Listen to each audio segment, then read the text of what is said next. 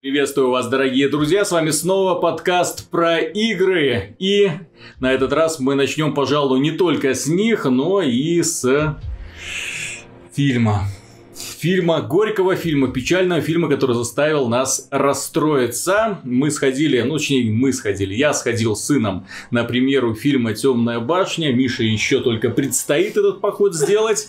Он роман не читал, он не знает о чем там, поэтому он пойдет и, скорее всего, это ему понравится. Когда я сходил с сыном на «Темную башню», мне радикально не понравилось. Сын, который не знает, что это за роман, естественно, в силу юного возраста, ему, в принципе, зашло. Ну, а как могло не зайти, поскольку данная лента рассчитана на детей, поскольку представляет собой, в принципе, типичную историю по поводу того, как мальчик попадает в параллельный мир, встречает там олицетворение добра, и они вместе сражаются с олицетворением зла, которое хочет разрушить Вселенную, которую олицетворяет некая темная башня. То есть, если ее разрушить, тогда Вселенная пойдет, причем разрушает темную башню при помощи мыслей, энергии особых детей, которых похищают из разных миров всякие коварные злодеи. В общем, ребята, что называется, испортили все, что только могли испортить. Ну как, э, если брать темную башню в отрыве, да, то есть именно если э, подходить к вопросу создания фильмов, да, то в принципе неплохой, красочный, достаточно бодрый боевик, где главный герой, э, ну как, не главный, главный герой это мальчик, он встречает стрелка, его играет Идрис Эльба, чернокожий актер, мощный, высокий, который очень быстро перезаряжает револьверы, очень быстро ими пользуется, стреляет всех на своем пути, всех злодеев, всех злодеев, э, хороших людей он не трогает, или просто невинных он не трогает. Наш любимый Мэтью МакКонахи играет человека в черном, который просто волшебник, просто очень злой волшебник. Играет замечательно, естественно. К актерам претензий вообще нету. Скорее претензии к именно к сюжету. Поскольку ребята выдрали по кусочку, по маленькому кусочку из разных мест вот этого вот длинного, очень длинного семитомного, или точнее даже уже восьмитомного цикла, по маленькому кусочкам разных сцен, при этом пере вот как будто в миксер вот это их бросили, смешали нате. Вот, убрали всю жестокость, убрали сцены там невероятных пыток, убрали сцены убийств, убрали э, вот этих сумасшедших страданий Роланда, через которые он должен был пройти перед тем, как стать именно тем героем, которого мы знаем. Убрали э, его напарников, здесь нет ни наркомана Эдди, ни инвалида Сьюзанны, которые составляли ему компанию, которые являются, в общем-то, центром сюжета. Нет, в принципе, Алого Короля, который является олицетворением зла зла. Ну, как есть намеки такие на него, но нету именно его. Темный человек является главным, человек в черном является главным злодеем. Ну и, собственно, все идет Весь фильм посвящен тому, чтобы привести нас к финальной сцене, поскольку на протяжении всего фильма человек в черном отказывается сражаться со стрелком, мол, да, не хочу я с тобой сражаться, сразись со мной! Иди нафиг, не хочу стрелок с тобой сражаться. И в финальной сцене я тут, наконец-то давай сразимся с предсказуемым исходом, естественно, все это заканчивается. Ну, блин, это, это просто детское подростковое кино. Это просто, я не знаю, какой-то дивергент взяли, то есть взяли темную башню, получился дивергент. Ну как так можно ну, было не совсем актеры это неплохие. А, хорошие, ну понимаешь, дивергенту даже хорошими актер, хорошие актеры ну, не, не помогли бы. И сюжета вроде поменьше. Простой, судя по тому, что я слышал. Ну, что, кстати, вот я, я его, в общем-то, и пересказал ну, себе. так он здесь-то простой, в Дивергенте там же все сложно было. Я просто как фанат фи- книги, ну, как, так... как человек, который ее читал, потом очень переживал, когда было непонятно, продолжит Стивен Кинг ее или нет, когда он попал в аварию, когда он долго выкарабкивался, когда там... Она же писалась на протяжении 20 лет. Вот 7 томов писались на протяжении 20 лет. Для такого плодотворного автора, как Стивен Кинг, который не знаю, он каждый месяц по бестселлеру. Тудум, тудум, тудум, на все. Ну, он количество повторений не удивительно. Да, печатает он просто сумасшедшей скоростью. Вот, и э, ждали, ждали, ждали. Наконец-то седьмой том, наконец-то премьера. Я ловил каждый кадр, каждый трейлер. Я был восхищен, когда позвали МакКонахи. Я думал, блин, класс, отличный герой для стрелка. Отличный герой, э, точнее, отличный актер для роли стрелка. На роль стрелка позвали чернокожего этого самого Идриса Эльбу. И, ну ладно, подумал я, ладно, ладно. Ну хотя как вы будете выкручиваться, когда э, настанет тема расовых вопросов, потому что там тема расизма очень хорошо поднимается, поскольку чернокожая Сюзанна, которая является одной из героинь, она Роланда, э, как там, беложопым, ну как, ну... Ну, там есть этот момент, я слышал, да. Очень, очень много этому посвящено, но в итоге от Сьюзан отказались. Вообще, все, все, что только можно было привлекать, но все яркие сцены, которые только можно было э, представить фанату серии, и которую он надеялся увидеть фильмы, да, вот этот вот поезд Блейн, путешествие по э, миру, э, в котором по которому прокатилась чума и в котором не осталось ни одного человека. Путешествие э, в сумасшедшие, как-то потусторонние измерения, в котором обитают странные существа. Путешествие в наш мир, и с, где Роланд пытается выживать. Здесь это и оно или показано мимоходом, или максимально все сглажено, или этому посвящается буквально там всего несколько слов. Там, к примеру, ушасти кыш, которые в книге, это такие енотоподобные создания, которые могли немножко говорить, а они повторяли за людьми фразы, и он был очень забавным персонажем. Здесь просто обходится, когда там Роланд увидел енотов, говорит, а, а что, они у вас типа не разговаривают? Как-то, что значит не разговаривают? А что, они у вас разговаривают? Ну, вот, то есть, все это обошлось одним диалогом. То есть, видно, что тот, который писал сценарий, он знал, да, то есть он прочел все семь томов, он знает, о чем он пишет, он попытался оставить намеки, мол, ну, ребята, не такой я мудак, ну, поймите, надо мной сидят боссы, которые захотели сделать из этого такое детское подростковое кино, максимально зрелищное, максимально тупое, поэтому, ну, вот, вот вам намек, вот здесь видно, что я читал книгу, вот здесь видно, что я читал книгу, все, больше, к сожалению, здесь не найти. Э, в общем, да, переврали характеры, переврали, к сожалению, героев. Вот Роланд, который не церемонится, который твердо идет к своей цели, у которого же несгибаемая железная сила воли, который никогда ни в чем не сомневается, никогда ни перед кем не изменяется, который может переступить через своих друзей, убить их, если они пригрозят ему путь к цели. Этого, к сожалению, нет. Человек в черном, который, в принципе, в книге э, является прекрасным как бы антагонистом, прекрасный антагонист, именно если брать их сюжетную вилку, как в, из книги «Колдун и кристалл», где рассказано юношество Роланда. И вот, вот именно вот Этому можно было посвятить, кстати, фильм «Темная башня». Именно этому эпизоду, который такой юная романтика, а точнее встреча с девушкой, да, там сын короля, ну, и темный колдун, который сталкивает разные нации, приводит к разрушению королевства. Все это можно было свести к примерно этому. Ну, в итоге, я же говорю, очередной дивергент какой-то получился. В общем, я в печали печали, а усугубляет мою печаль то, что незадолго до этого я еще посмотрел фильм «Мумия», где вообще все плохо. есть... Ну, да. угу. Ну, сцена в самолете с Кабипащина из Uncharted третьего неплохо, остальное mm-hmm. сюда достаточно грустно. Даже газель не вытаскивает. Да. И Том Круз там, знаете ли, уже видно, что староват приятель. Нет, он выглядит классно, классно, да, но на роль такого авантюриста Балагура подходит, наверное, кто угодно, но не Том Круз. Вот, ему такие тут больше печальные образы, как в фильме «Обливен», такой. Ну, в «Миссии невыполнима» он нормально смотрится до сих пор. Угу. Во всем сериале. Поэтому, в принципе, он бы и в «Мумии» мог нормально смотреться, mm. если там сценарий получше был. Ну, чуть-чуть, да. Чуть-чуть получше. Точнее, убрать там кучу всего всякого, вот этого, то, что они туда намешали. Джекилов, Хайдов, все остальное. Ну, должно было быть. Mm-hmm. Это ж все-таки старт, по крайней мере, планировался как старт темной вселенной от Universal. В общем, меня не удовлетворяет Голливуд.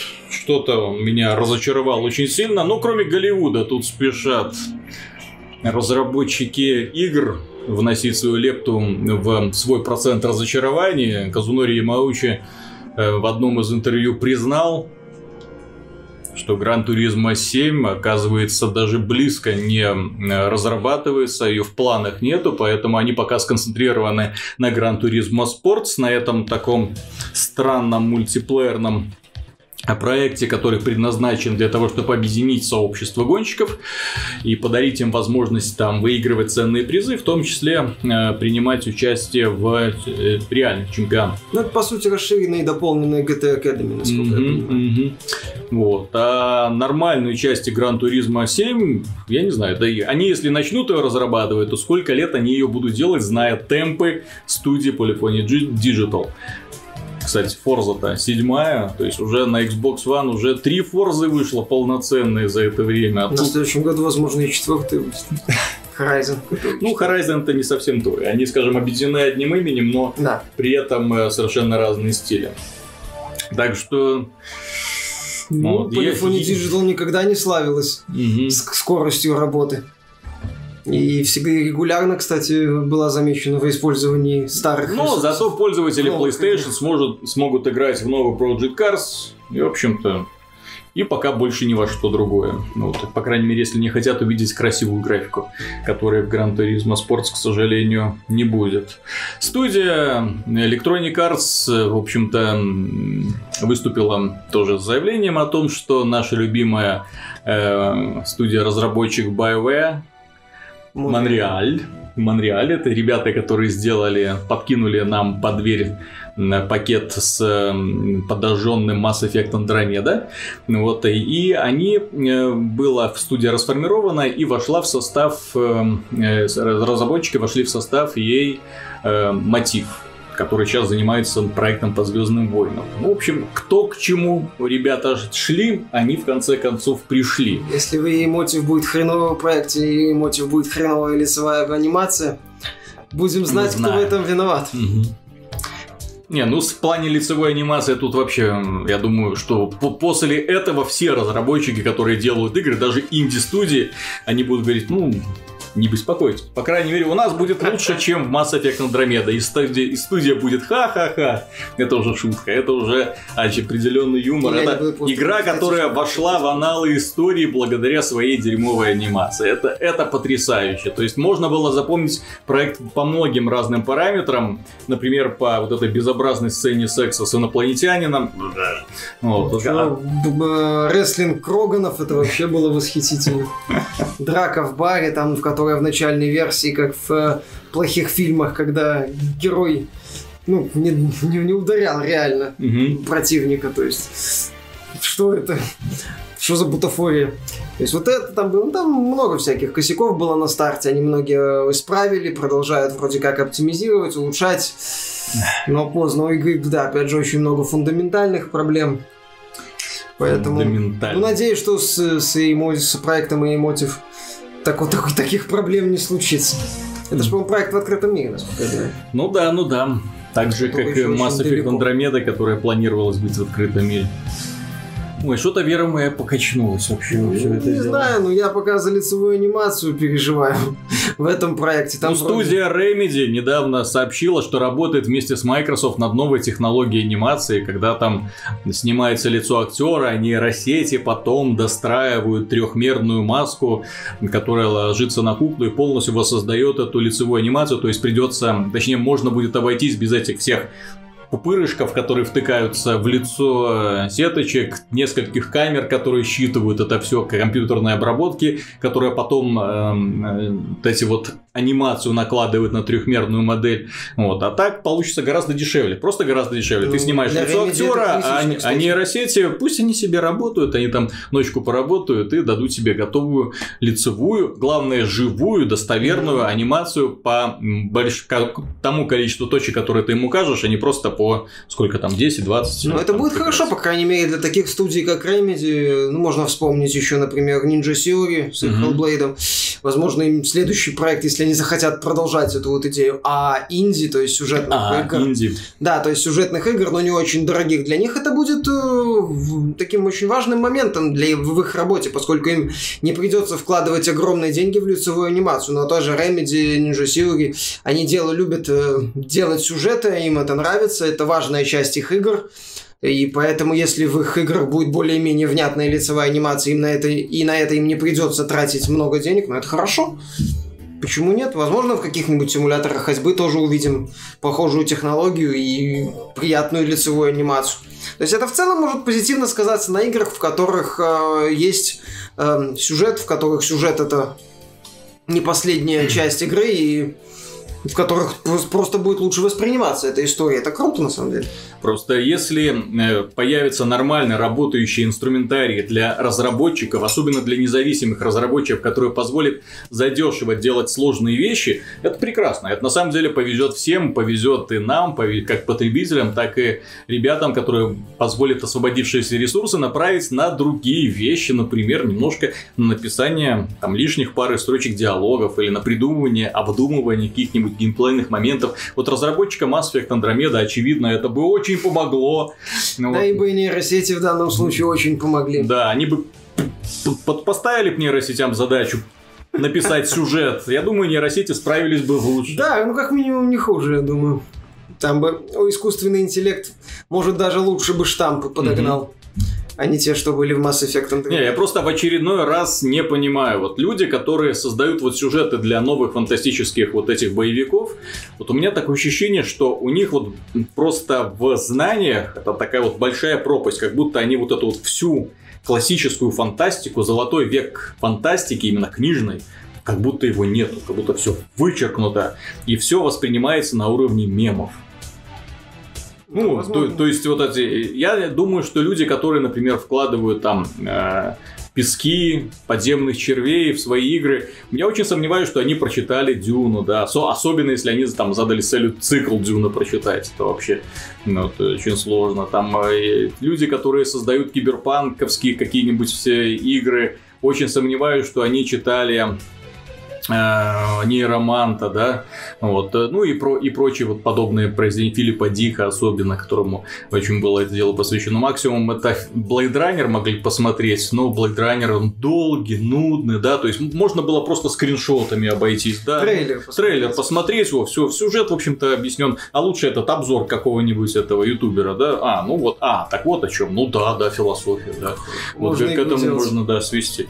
Ну, то есть очень видно, что хронически не хватает у людей вот именно таких вот представлений об э, скажем, о том, как это можно было бы сделать лучше, что, возможно, кто-то уже думал над этим, что, возможно, вот именно столкновение разных цивилизаций можно было сделать еще интереснее. Вот, а здесь вот э, которую часть Mass Effect мы смотрим, вот видно, кстати, что первые Mass Effect, по крайней мере, первый, первый Mass Effect создавался людьми, которые у них крыша основательно ехала на научной фантастике. Вот они обожали ну, ее. Да. Стартреки. Вот, да, им хотя бы на уровне Стартрека, да, в котором, кстати, было достаточно много интересных идей. Вот Стартрек, он как и сериал Доктор Кто, несмотря на достаточно простоту подачи материала, особенно это относится к Доктору Кто. Вот, э, очень много классных фантастов работало над этими проектами, которые списали сценарии, поэтому некоторые э, серии просто прям, ух, нифига себе идея заложена. Вот, а если ее развернуть, а если ее раскрутить, а если придумать что-то поинтереснее, вот, или, по крайней мере, это визуализировать на должном уровне, особенно когда игры позволяют тебе задешево создавать красивые декорации и пафос пафосных актеров. Вот. Э, очень переживаю, что подобного, к сожалению. Ну, это сложно, мне кажется. Все-таки э, руководители компании, они рискуют деньгами, в том числе очень большими деньгами, и им сложно, скажем так, через них бывает сложно продавить вот какую-нибудь популярную, ну, даже, даже интересную, потенциально крутую идею. Помнишь же, представители DICE говорили, что руководители Electronic Arts не сразу это дали зеленый свет Battlefield 1. Мгм. Им пришлось э, один раз показать этот проект и доказывать, что у этого проекта есть право на жизнь, что шишки Electronic Arts говорили, что да вы чё, об этой Первой мировой вообще никто не знает, кому это надо. Не надо это, вот, это не популярно сейчас. То есть у них, в принципе, не то чтобы на уровне мемов, у них э, на уровне э, идеи делает деньги, популярно, непопулярно, легко на этом заработать или Мгм. нелегко. То есть, э, по-моему, один из бывших руководителей Fox и в целом э, компании одно время очень боялись вкладывать деньги в фильмы с рейтингом R. Вот Р- этот самый Рейнольдс и кому был режиссер первой части Дэдпула, немало сил приложили на то, чтобы этот проект пошел, пошел в производство. И в итоге он заработал до хрена денег, обогнав в США, по-моему, все фильмы про Людей Икс.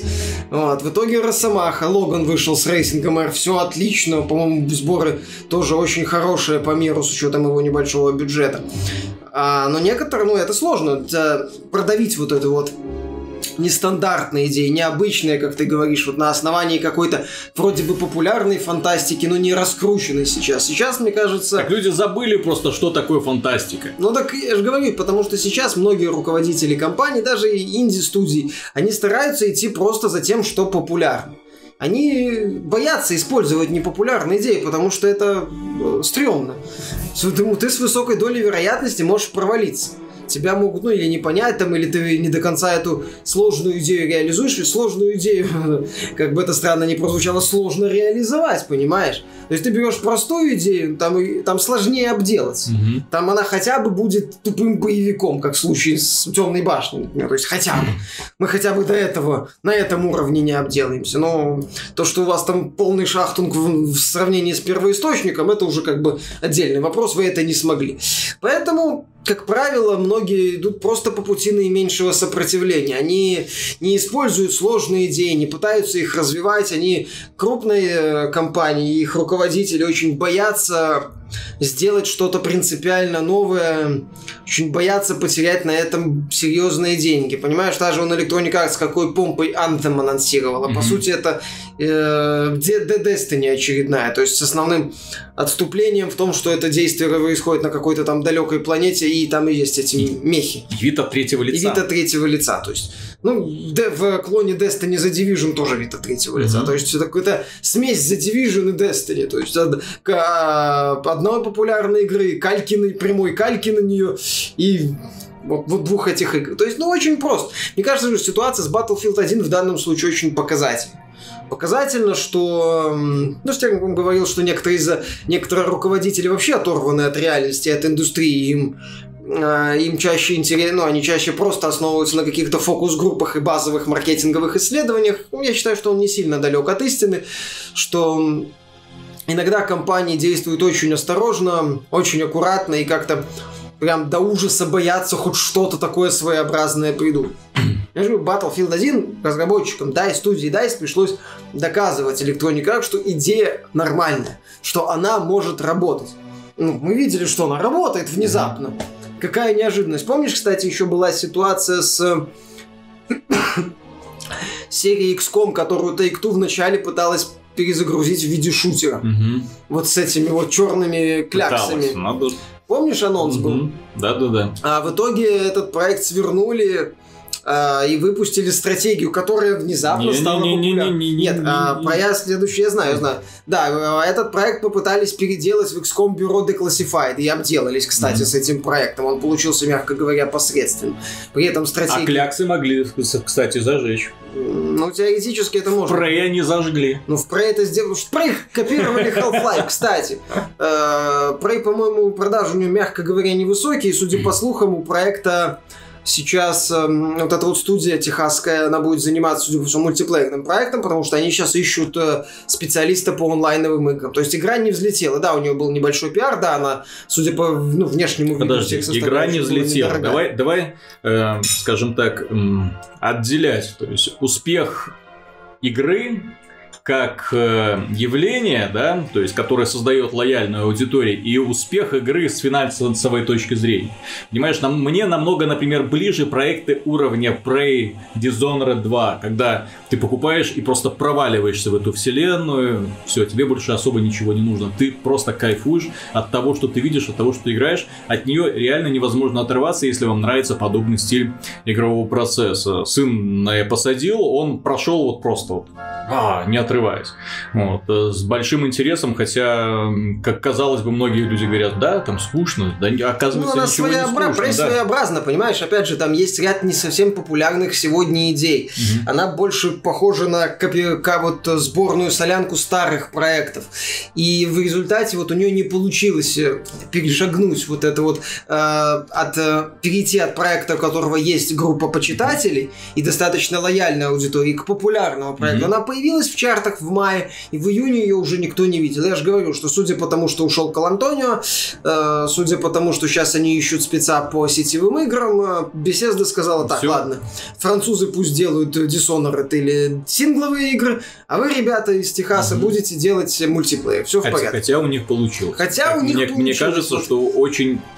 То есть, вот видишь, понимаешь, иногда не всегда популярные, не всегда модные идеи, вот они не, не могут найти, э, достучаться до широкой аудитории, не получается.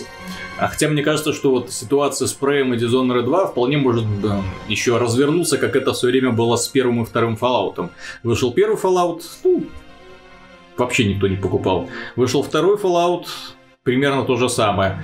А потом появился сборник Fallout 1 плюс Fallout 2, и вот он неожиданно начал очень хорошо Ну, Потому продаваться. что тогда у игры появилось очень мощное сообщество, по сути, такой, как это принято говорить, культовый статус. Мгм. То есть у игры появился культовый статус. И вот это вот очень крепкое сообщество пользователей дальше уже раскрутило с, э, сборник и, соответственно, раскрутило вселенную. Я, да, я не удивлюсь, если Activision, ну, нап- да не Activision, э, это вот компания, которая, Paradox, по-моему, она сейчас владеет правами на Vampire the Masquerade.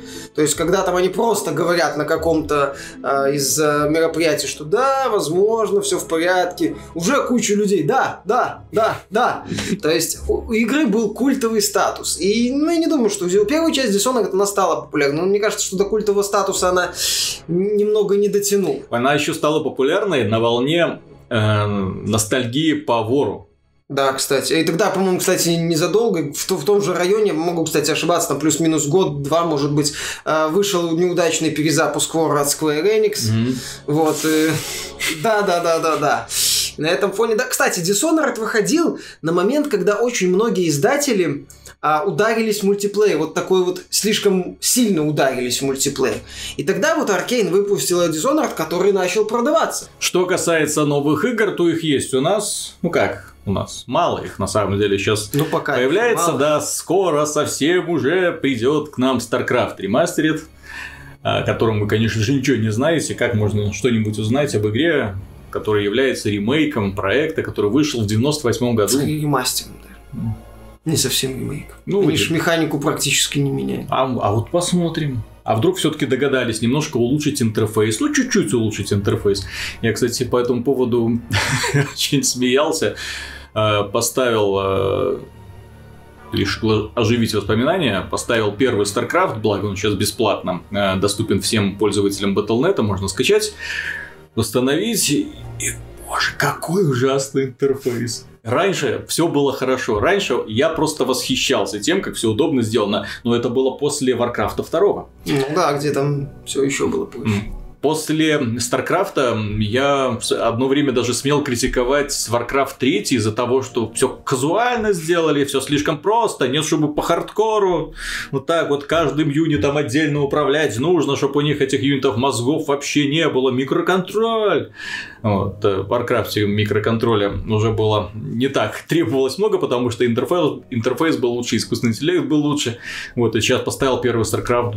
Как я в это играл? Это сколько мучений, вот эти... т- т- как- По 12 юнитов. по, по 12, особенно когда зергами играешь, за, под- подводишь их к узкому какому-то перешейку, часть проходит, часть начинает разбегаться по карте. Блин, как я в это играл? А, ну, когда не с чем сравнивать все. Не, ну да когда-то это было чуть ли не прорывом, а с тех пор-то И это, вопрос интерфейса это, и все к слову о том, что некоторые игры со временем на самом деле теряют свою актуальность. То есть, если делать уже тот самый ремастер или ремейк, да, как делает Blizzard, да, то нужно, вот очень надеюсь, что будут в том числе сделаны изменения в э, удобстве управления, потому что современный игрок просто, ну, ну, особенно, особенно тот, который начинал знакомство со стратегиями или там долгое время играл в StarCraft 2, вернувшись к первому StarCraft, будет просто в шоке. Ну, ты знаешь, судя по роликам и рекламе, где очень много мелькает корейцев. Угу. У меня ощущение, что Blizzard делает этот ремастер конкретно для южнокорейцев и с целью освежить и поддержать их не сообщество киберспортсменов. Угу. То есть это делается вот в первую очередь для них, потому что в Корее StarCraft, по-моему, первый даже до сих пор очень популярен, и вот Blizzard хочет просто обновить его. Популярен, там это до сих пор. Ну вот именно, то есть и Blizzard хочет обновить, поэтому все есть, э, в данном случае, если вы там начали знакомство с нашими играми со с Warcraft 3, если для вас это интерфейс э, слишком сложный и вообще вам неудобно и некомфортно, то пройдите лесом. Mm-hmm. Вот так, мне кажется, скажет Blizzard этим людям, а, потому что StarCraft ремастер, он без того совершенен, там все хорошо. Корейцы не дадут соврать. Вот видите, ребята? Идеальный баланс. Да, вот видите, что ребята говорят. Умные люди, между прочим, чемпионы там mm-hmm. корейских э, лиг или мировой лиги, которые в Корее базируются, если такая есть, я не знаю. То есть, пожалуйста, вот видите, видите, умные люди говорят, так что вы со своими казуальными замашками идите играйте, не знаю, в StarCraft 2 пожалуйста, mm-hmm. у нас там скидка на трилогию, например. То есть все, и мне кажется, что Blizzard что-то похожее и сделает. По крайней мере, они ни о каких-то кардинальных изменениях не говорили, наоборот, в дневниках разработчика говорили, что механика... Сохранили, да, да, что механика в игре совершенна. Поэтому мне кажется, что этот ремастер просто вот узко, очень направлен конкретно на вот фанатов из Кореи, а если кого-то с Запада ну, таких э, прожженных фанатов старомодного Старкрафта захватит, Blizzard будет довольна, но не ставит себе какой-то задачи превратить Starcraft 1 в новый феномен. Плюс выходит же этот приключение кельтской сумасшедшей. Hellblade. Hellblade. Senua's Sacrifice. да. да посмотрим, что нам подарит эта компания. Ну, Ninja Theory. Создатели Devil May Cry, кстати, да. DMC Devil May Cry. DMC Devil May Cry, да создатели этого Enslaved, Enslaved и, и Heavenly, Heavenly Sword, да который в свое время, вот Heavenly Sword, мне кажется, сделал студии имя, да? Вот, сделал имя. Ну, они просто, скажем так, это я бы их в каком-то смысле сравнил, ну, я их уже сравнивал с Remedy, в общем-то, тоже в каком-то смысле такие ребята, которые, которым очень нравится делать сюжет, очень нравится делать акцент на сюжете. Опять же, в, благодаря Sony в, в Heavenly Sword была великолепная подача сюжета, там мимика, анимация, актерская игра супер. Презентация мира. Презентация вот Мне вот реально очень жаль, кстати, по поводу э, эпохи PlayStation 3, вот те проекты, которые на заре PlayStation 3 вот были просто уничтожены. Ну вот как бы зовут вселенную, вселенную Heavenly Sword нету ее, фольклор нету, вселенная Lair про драконов. Это а, как она была нарисована, как она была великолепно подана. Хорошая игра, правда, я играл уже, когда они выпустили патч на DualShock. Да-да-да, то есть там же они поначалу сделали управление драконов при помощи гироскопов. Сойти с ума. Это была, да. Не, я, я ролики смотрел, я просто уже начал играть в Layer, когда они выпустили обновление, мне попал тогда диск, и мне понравилось Layer. Я, знаешь, вот, кстати, вот в этом, в этом вот поколении Sony, мне кажется, эту ошибку учла, и выходит NEC 2 в сентябре угу. который, несмотря на крайне неоднозначную реакцию критиков и многих пользователей на первую часть NEC, выходит вторая часть, которая пытается улучшить и развить неплохую основу первой, как многие отмечают. Угу. И вот обидно, кстати, да, что они не сделали вот только в этом поколении, и только в случае с NEC Sony к этому вопросу вернулась, потому что во время PlayStation 3 на старте, да, вышло достаточно интересных игр, и при всем том, что я Heavenly Sword считаю как игрой посредственной, боевая механика мне там совершенно не понравилась.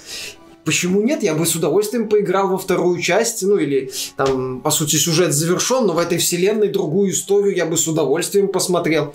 А, при всем моей не очень однозначному отношению к Enslaved, там реально прикольный мир. Не обязательно продолжать идею манки и трип. Угу. Можно сделать новых героев. Это, к слову, о том, что у некоторых разработчиков получается создавать вселенные. На самом да, деле необычные, привлекательные. И а у некоторых, да. Я бы с удовольствием бы посмотрел вторую, в какую-нибудь альтернативную историю в рамках вселенной Enslaved. Э, первую часть, например, хотя они там сейчас говорят, что они очень похожи с Horizon, но это отмазки. Ну, DMC их не Хотя, если убрать, сделать чуть меньше постановки, чуть меньше такого странноватого кинца и чуть больше экшена, который у них, кстати, в ДМЦ более-менее начал получаться. Там были только вопросы со странностями с, в ДМЦ, управлением. когда они еще сделали э, переиздание Definitive Edition, в котором ускорили происходящее, вот, вот там игра заблистала. То есть, э, в принципе-то, у сиквела от игры этой студии я бы посмотрел. Посмотрим, что будет с Hellblade мир, опять же, то, что они показывали, выглядит перспективно и интересно, но боевая часть какая-то ватно-мутная, я бы сказал. И то, что в обоих роликах показали одинаковые загадки, mm-hmm. где ты должен найти символ в реальном мире, вот, который тебе показывают. Вот это пока вызывает определенные опасения. Но посмотрим. Опять же, студия, по крайней мере, в определенных составляющих не то чтобы разочаровывало, и все их проекты не вызывали у меня какого-то сильного негодования. То есть, да, по каждой, каждой их игре я предъявлю немало претензий, но это не те игры, после прохождения которых думаешь, слава богу, слава богу, все, все, все, все, все. Вот, не было, поэтому ждем Hellblade на следующей mm-hmm. неделе посмотрим. Не, на самом деле это, кстати, э, по поводу, опять же, те проекты, которые очень не, не очень хорошо продались, но при этом получили очень крепкую армию поклонников. Да. То есть э, люди, которые в них играли, которые смогли преодолеть вот свой скептицизм, которые купили тот же самый Enslaved Heavenly Sword или, DMC. или DMC, да, то есть когда, особенно по поводу DMC, когда ну, многие люди были недовольны, что это не тот Данте, да, и не, не та вселенная, да, не та боевая система. Многие хотели, чтобы э, Capcom сделала просто, да, еще один Devil May Cry в стиле там Devil May Cry 3.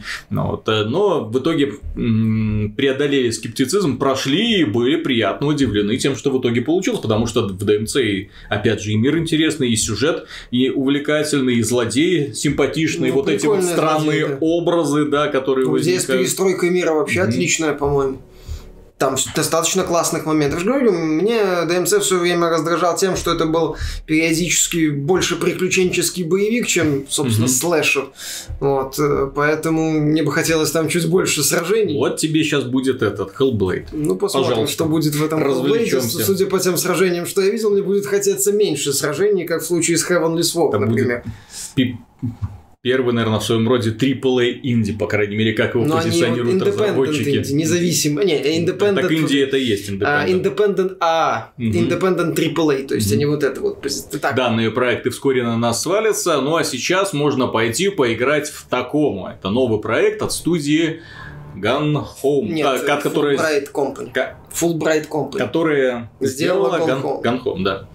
Вот, это приключенческая игра, как и в случае с Home симулятор ходьбы, то бишь, в данном случае, да, ты оказываешься на космической станции, э, экипаж куда-то исчез. А ты ходишь по космической станции? Ты ходишь по космической станции, у тебя есть э, устройство дополненной реальности, которое позволяет тебе э, как бы видеть вот образы, которые, образы членов экипажа, которые здесь тусовались, общались, ты должен а, пытаться вот разобраться в, в том, что здесь вообще случилось, почему экипаж по официальным заявлениям эвакуировался и что здесь вообще произошло.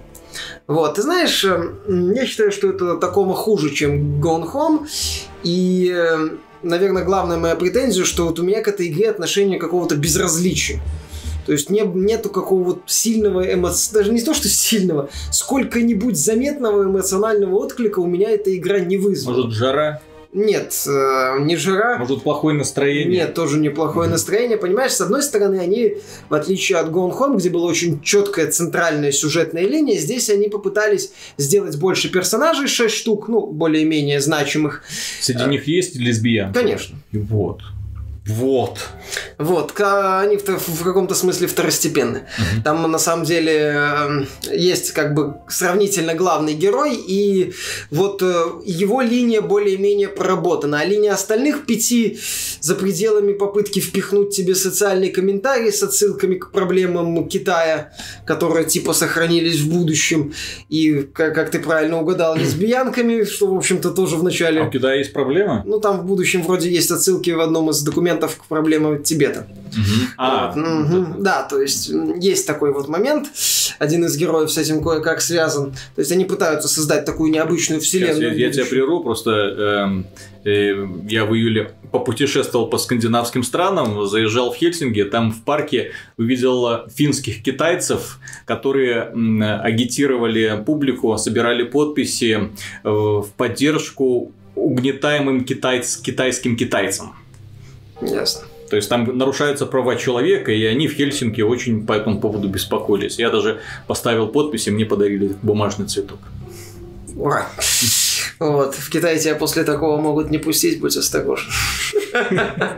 А, то есть там вот получается шесть героев вместо ну, двух основных, как я считаю, в Gone Home. Здесь пытаются сделать шесть таких героев. Основной один, но он, недоста... мое мнение, более-менее, опять же, проработан. Оставшиеся пять проработаны кое-как. А, это с учетом того, что я нашел почти все документы, все дополнительные сведения, это все почитал, посмотрел. То есть характеры их проработаны так себе. К какому-то какого-то такого-то эмоциональной связи мощной, как было в Gone Home, у меня, по крайней мере, здесь нету ни к одному персонажу еще. Вот в Steam в одном из обзоров классно заметили, я с этим полностью согласен. А в Gone Home ты был неотъемлемой частью вот этой вот семьи. Ты был героем все-таки, да, молчаливым, да, по сути, там эта девочка, главная героиня Гон Хом, которая просто ходила, смотрела, но все равно была некая связь с героями, о которых ты что-то узнавал, с этим вот протагонистом. Здесь э, главная героиня это просто сторонний человек, который приехал разобраться. Всё. Героиня. Героиня. Она у нас говорит пару фраз э, и все. Вот, э, она не, не является каким-то принципиально значимым для повествования участником, ну, не, не является принципиально значимым участником повествования, то есть никак. Она, ну, нету с ней какой-то эмоциональной связи, нет эмоциональной связи протагониста с окружанием. Э, знаешь, концов, э, основную сюжетную линию, которая окружает вот этот вот экипаж, проработана очень, моем мнении, даже скажу, плохо. Просто плохо. Она как-то еле связана. Она очень прыгает с одного события на другое. Э, ощущение, что не хватает кусков э, мозаики, и тебе говорят, тут как бы не об этом, тут как бы вот драма, но драма не очень хорошо работает, и поэтому ты в итоге к повествованию у тебя отношение такое безразличное. Ну, оно э, хороший дизайн в игре, это я не буду отрицать. Интересная вот эта идея так называемого environment storytelling, то есть когда ты узнаешь о сюжете, о героях через осмотр окружения, там через и вот дипломы висящие, там какие-то журналы, книги, э, заметки, которые они писали. То есть этого всего хватает, это все сделано неплохо. Поэтому по такому я, наверное, не скажу, что эта игра скучная, посредственная. Я скажу, что она просто, ну окей, то есть я прошел, да, мне местами было интересно, да, а, пару откровений меня удивило. Но вот именно удивило, было интересно, вот эмоционального отклика не было. Ты знаешь, в этом году вышла еще одна игра, где было тоже много играбельных персонажей, где была она с точки зрения повествований текстовых, так сказать, составляющих проработана значительно проще, но она мне зашла. Вот Remains of Edith Finch. Угу. Про вот эту вот семью, которая умирала друг за другом. Там тоже была главная героиня, связанная с героями этого особняка. И там была великолепная подача материала. Там каждая история это отдельный такой мини-спектакль, когда мы э, переносились вот в э, сознание вот одного из э, членов семьи Финчи. И там каждая вот эта вот история Финчи, это было великолепно, была форма крутая. Здесь же, ну, формы особой нет. Ты просто смотришь вот на эти вот образы, перематываешь сценки, пытаешься собрать воедино э, куски мозаики и все. Ну и концов, знаешь, не как бы так без спойлеров, концовку бы я описал словом продюсерская. То есть вот когда продюсеры, знаешь, боятся сделать что-то такое вот резкое. Угу. Вот, вот поэтому концовку я бы описал словом продюсерская. То есть поэтому такому нет, это не говорю, это нормальная игра, нормальный симулятор ходьбы с э, э, интересная история, который, которую хочется исследовать, но вот не вызывает каких-то более-менее, ну, как это сказать, ярких эмоций. То есть, окей, то есть я прошел такому, хорошо все. А мне Little Nightmares понравилось. Ну, Little Nightmares хорошо. Опять же, это достойный последователь Inside концовка отличная, там, там все, там концовка правильная, там, там отлично все, там идея, там идея монстра и охотника на монстров великолепно показана. Опять же, нет, так в Inside все работает практически, то есть это, ой, в Inside, Little, Little Nightmares все работает, и в Inside все работает, там идея недосказанности отлично себя чувствует. Вот, а таком, э, там сюжет цельный, понятный, основная его часть. Э, не основная, если ты будешь читать, тоже все плюс-минус понятно. Вот, только не хватает, я же говорю, кусков, которые хотелось бы, чтобы были, чтобы как это сказать, фон был mm-hmm. более внятным. Поэтому такому вот, я говорю, кому хочется больше интересных сюжетов, ну, разбираться вот то, что произошло на станции, но если вы не боитесь то, что какой-то вот, скажем так, вы закончите эту игру с покерфейсом. Mm-hmm. Окей, все. Спасибо. Пошел дальше. Ну, спасибо, Миша, за обстоятельный рассказ про очередную бродилку. Кстати, мне кажется, что бродилки уже понемножку вытесняются даже с инди-сцены, уже все меньше и меньше их да? становится. Они симуляторы ходьбы, симуляторов да. ходьбы становятся все меньше и меньше, не уходят. Ну, симуляторы свиданий приходят. По поводу новостей, которые мы еще не обсудили, тут внезапно компания Electronic Arts и Take-Two заявили о том, что им дополненная реальность уже нравится больше, чем виртуальная реальность. То есть идея Microsoft со шлемом дополненной реальности как, как то, где достраиваются э, трехмерные э, объекты, виртуальные объекты в реальный мир, нравится больше, чем полноценной виртуальной реальности, где виртуальные объекты в виртуальном же мире, на который мы смотрим через очки. Э, к этой новости хорошо подходит еще одно событие, связанное с тем, что Facebook и компания Oculus VR заявили о том, что теперь не будут финансировать мелкие студии, мелкие проекты для VR, и будут больше делать акцент на крупнобюджетных проектах. Ну, сравнительных. Они от 1 до 5 миллионов сумму называют. А, или от 500 тысяч долларов до, милли... до 5 миллионов. Ну что, или до 2 миллионов. То, ну, то есть, ну... то есть вот такие сумасшедшие да, деньжища, да? Вот за, вот за такие деньжища они попытаются создавать крупные проекты для шлема Oculus Rift. Короче, я считаю, что, во-первых, Фейсбуку надоело то, что их доят всякие независимые конторы, которые приходят и говорят, ну, мы готовы сделать вот с нашим-то именем, с нашим-то именем Epic Games, с нашим да, именем 4A э, Games, мы можем создать вам супер классный шутан. И не Ninja Seal. Ninja, не да. Э, кто там еще у них был? Э, Инсомниаки. Да, Инсомниаки. Что-то, что-то делали.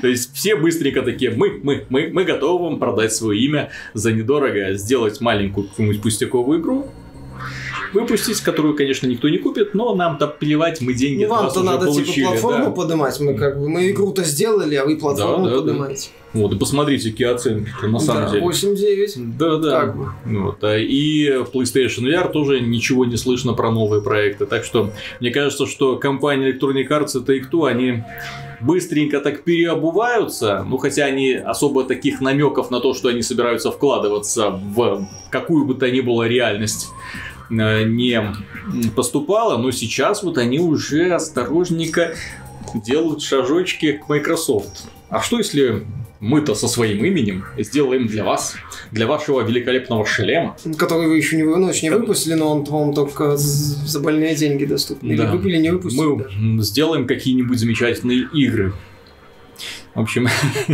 Ну что, издатели держат нос по ветру, вот, понимаешь? Они не хотят рисковать особо. Угу. Не хотят вкладывать деньги в VR, но это понятно. Но надо, им же надо показать, что они как бы за инновации. Угу. Им же надо показать, что они не застоялись, что они следят за тенденциями в индустрии. Вот говорят, нет, VR не рулит, э, нам интереснее дополненная реальность. А что у вас есть для дополненной реальности? Вы знаете, рынок сначала должен установиться, вырасти. Ну, в принципе, угу. то же самое, что они говорили про виртуальную реальность, когда она только появлялась. Сейчас то же самое про дополненную.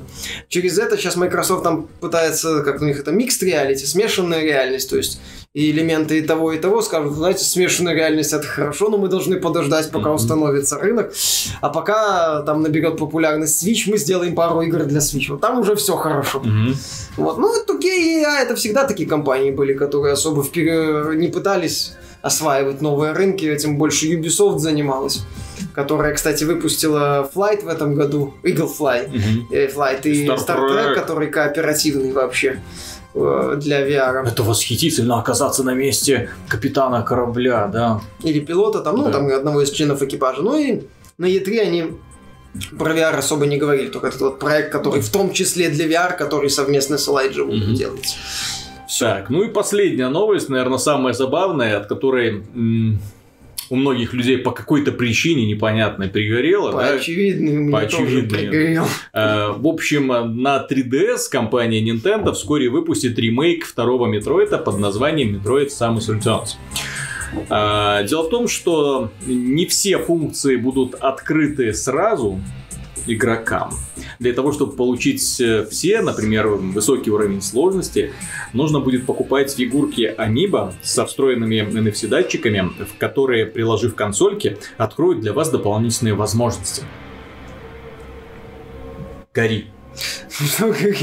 Понимаешь? Э, Почему тебе кажется ну, это потому что это, блин, это DLC, это дополнительный контент. Фишка Амиба до э, вот этого вот хрени с Метроидом была в том, что она просто тебе добавляла приятные бонусы. Костюмчик там, до, доступ к картам, что-то такое простенькое. Ну, как все, в общем-то, как все остальные фигурки Амиба добавляют в Samus э, Returns определенные бонусы. Это был такой элемент бонус, потому что Амиба это, по сути, коллекционная вещь.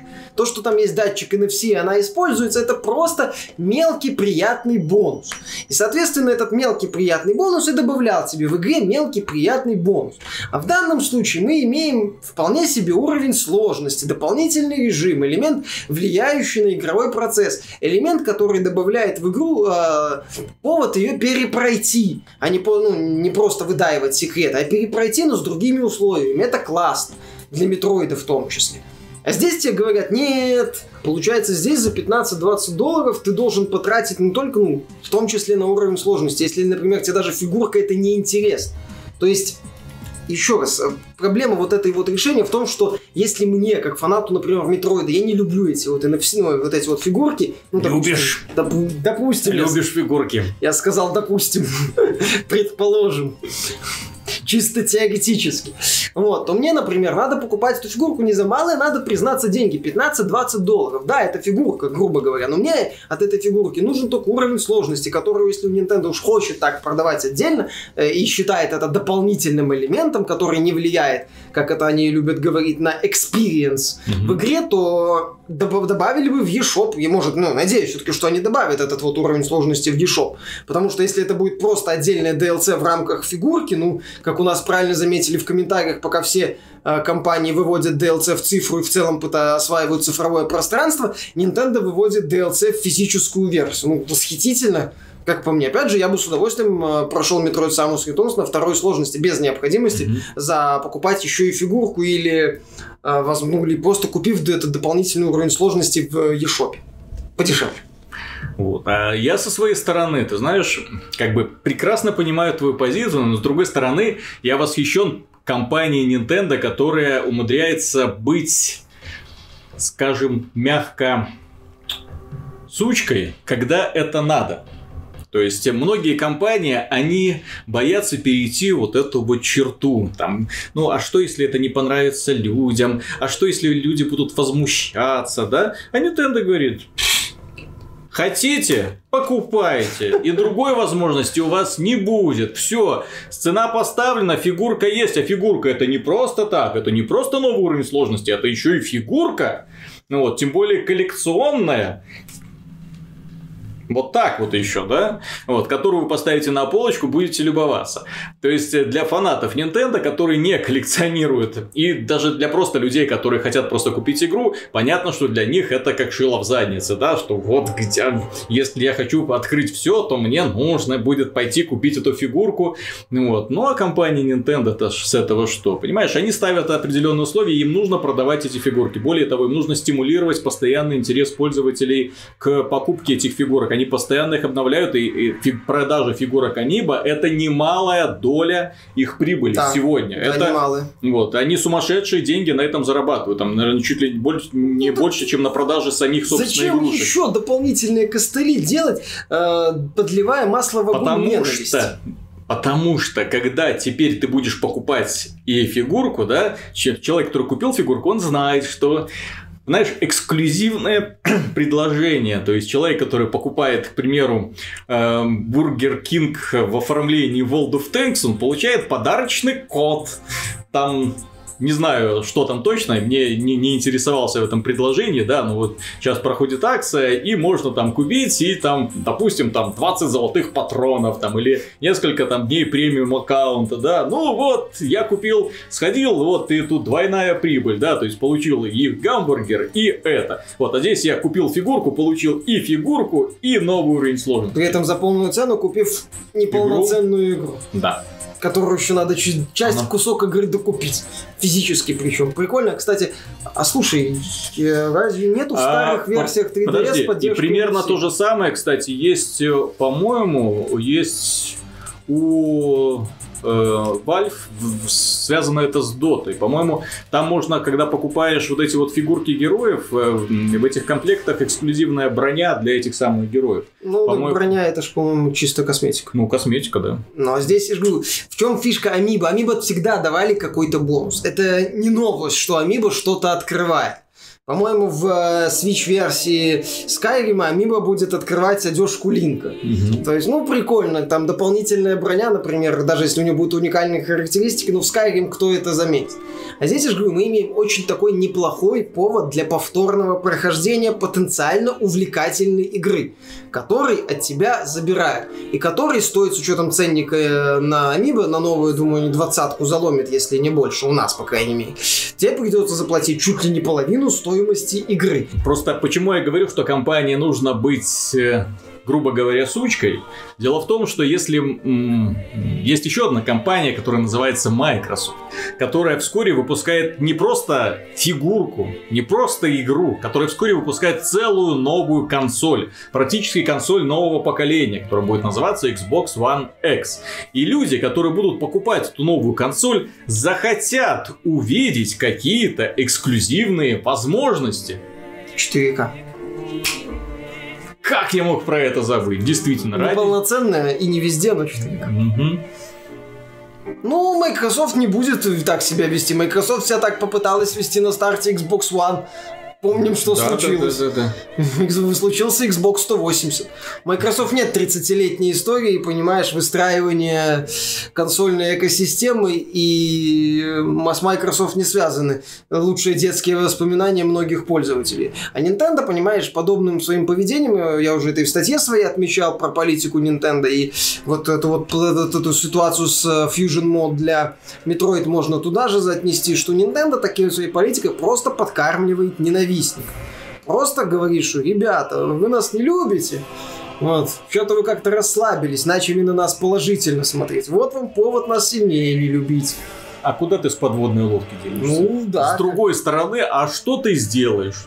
Вот Nintendo делает вот такой вот мультиплеер, вот так вот она распространяет дополнительные возможности. Только так ты сможешь получить новый костюмчик. Ну куда ты Знаешь, денешься? если бы Тебя я- уже поймали на крючок, бы- ты уже купил их консоль, все, тебе нравятся их игры, ты их покупаешь и Не вопрос. Превзнемогая, превзнемогая жесткие анальные боли, ты все равно будешь идти и покупать то, что они тебе говорят. Не вопрос. А, Я, если бы был таким недолюблив... еще больше недолюбливал Nintendo, ну прям уж сильно Мгм. недолюбливал, вот, я бы сказал, нет, ребята, идите вы нафиг со своим Метроидом, благо Metroid 2 сейчас достаточно, вы ну идите Кстати. играйте, играйте в Hollow Knight. Это, не- да, и опять же, в случае с Платуном, при всей оригинальности Сплатуна, э, если у человека не хочется заниматься известны, известным процессом с голосовым общением в Сплатуне, ему проще посоветовать кучу других сетевых проектов. То есть альтернативы на самом деле сейчас достаточно. Игр сейчас в принципе много. И при, всем, при всей уникальности некоторых игр от Nintendo, при всей их том, что, например, Legend of Zelda значительно лучше многих боевиков в открытом мире, понимаешь, среднестатистическому пользователю можно посоветовать играть в эти самые боевики в открытом мире, в тот же Horizon. И он тоже получит удовольствие а, без необходимости объяснять, чем это Зельда вот выше по ступенькам, чем Horizon, или Horizon ниже, или там еще какая-нибудь другая игра в открытом мире, Якудза 0, например, хуже, чем э, Зельда, или там Far Cry хуже, чем Зельда и так далее. Ему просто ему проще сказать, ну, иди поиграй вот в эти открытые игры в открытом мире без необходимости покупать консоль. И все, с учетом того, что еще Nintendo, я же говорю, делает вот эти вот ненужные костыли ко всем своим проектам, ну, это только добавляет вот этим вот колеблющимся людям дополнительный стимул не идти в сторону Nintendo. И на ее фанатов говорит, ну а что, ребята, вас там скоро это как в серии South Park, когда там этот придумал замечательное средство передвижения. Помнишь? Mm-hmm. Вместо... Все равно, что это лучше, чем то, то, что с нами делают в аэропорту. Вот, а, а я сейчас это самое приведу очень обидную ассоциацию, и, э, на которой мы, в общем-то, и закончим данный выпуск. Horizon и Legend of Zelda – это примерно то же самое, что экранизация Игры Престолов и экранизация Темной башни. То есть Legend of Zelda это как Игра Престолов. То есть она медленно раскручивается, но а, а, а, а. интересно, да, и каждую новую серию ждешь с большим интересом. Horizon это Темная башня. Накрутили, намесили, красиво, бодро, весело, полтора часа, закончился. Ну, Horizon подлиннее будет, ну. Не, ну подлиннее, да, ну, но... Опять же, это я, ну, тонкости, ну, в которые не все полезут. Вот именно, понимаешь. вот, это не, не все в это полезут. И вот Nintendo надо вот перебороть, мне кажется, себя, чуть-чуть более лояльно смотреть на людей, перестать вот эти вот э, стучать кулаком по столу, выдавая сомнительные решения. Ну да, фанаты Игры Престолов тоже Давайте все серии сразу! Давайте все сразу снимайте! Что за перерывы там? Почему HBO вот. не Netflix? Да. Где этот Мартин со своими томами? Я хочу узнать, чем все закончится. Но извините, ну... вот тут они могут себе позволить точно так же быть сучками, заключив соглашение с Мартином, чтобы он отложил публикацию своих романов, чтобы спокойненько закончить сериал, а потом уже выдать новую версию и заработать при этом уже на романах, где, я уверен, опять же, все будет перемешано и совсем не так все закончится, как нам предложат в киноверсии. Так что, ну, будем смотреть э, и играть в будущие игры, благо их уже наконец-то, они уже начинают в августе появляться, благо уже в августе будет что обсуждать, помимо новостей, помимо неприязни нашей э, к определенным компаниям и брендам. Вот. Э, спасибо за внимание, дорогие друзья, и до встречи на следующей неделе. Пока.